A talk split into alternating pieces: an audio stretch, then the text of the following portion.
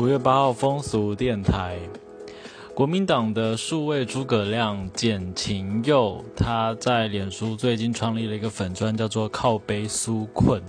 主要是想要针对这个民进党政府最近的这个纾困措施提出一些质疑。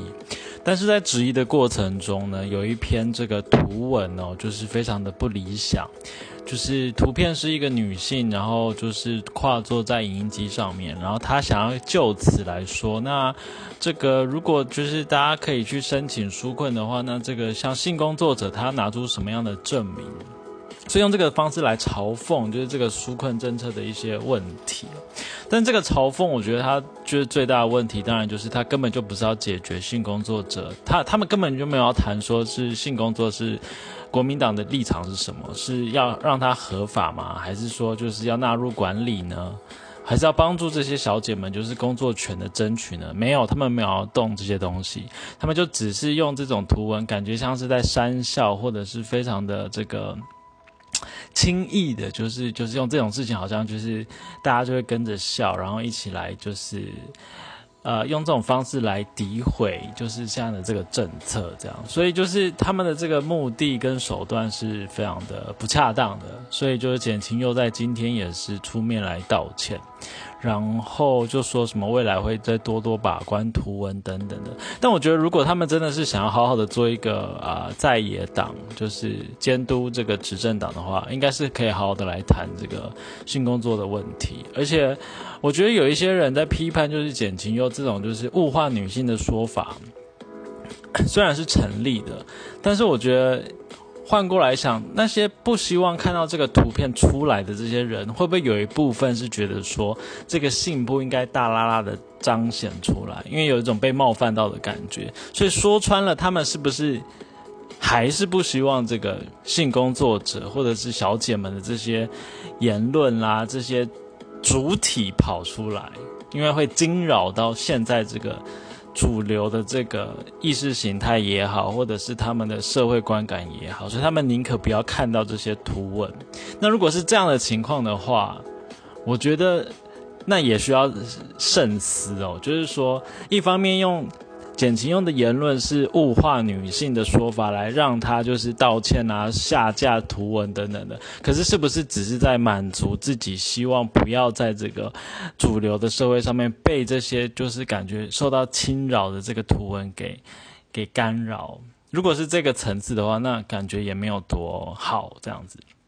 OK，这是今天啊，算是这几天就是在性斜线别圈里面，就是讨论蛮多的一个议题，就是这个性工作权，然后还有这个这个网专粉砖上面的一些图文的争议这样子。好，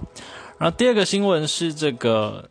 在学小妈妈破千人，休学率新高。这也是最近这个礼拜的这个新闻哦，就是教育部日前有公布最新的学生怀孕事件的汇报。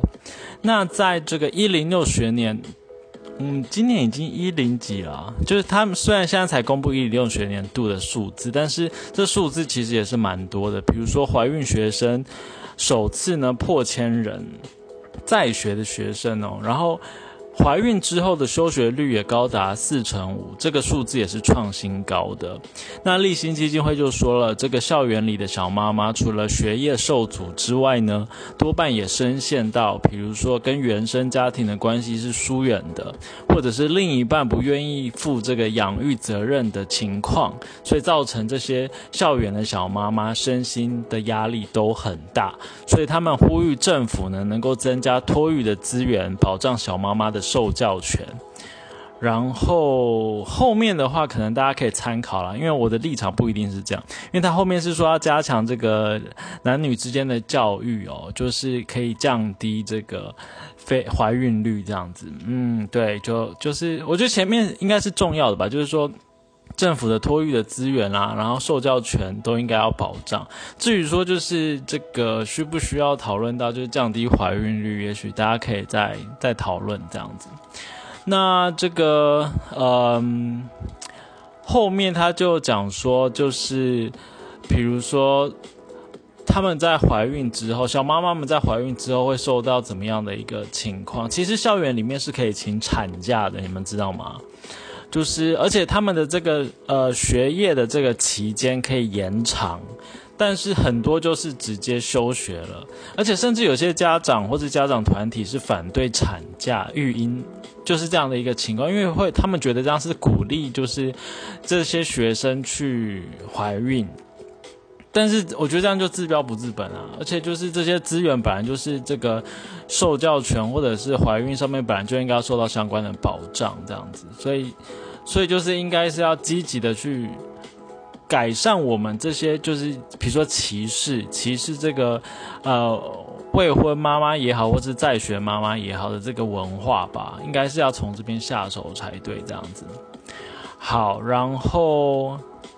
嗯，如果学生因为怀孕导致受教权被侵犯的话呢，这个国教署的学案组组长林良庆说呢，学生或是他的法律法定代理人可以依照这个性别平等教育法的规定，向主管机关申请调查或澄清，然后学生也可以申诉，向学校申诉，争取必要的保障。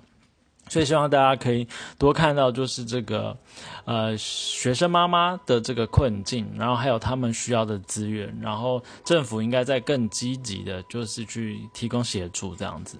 那。这个礼拜天也是五月的第二个星期日，也是一年一度的母亲节，所以就在这边就是祝福这个台湾全天下的这个母亲或是妈妈。那无论你的身份是什么，单亲妈妈啦，或是未婚妈妈，或者是校园的这个小妈妈，或者是你是去领养孩子的妈妈，都风俗电台都在这边祝你们这个啊母亲节快乐喽！那我们就下礼拜一见，拜拜。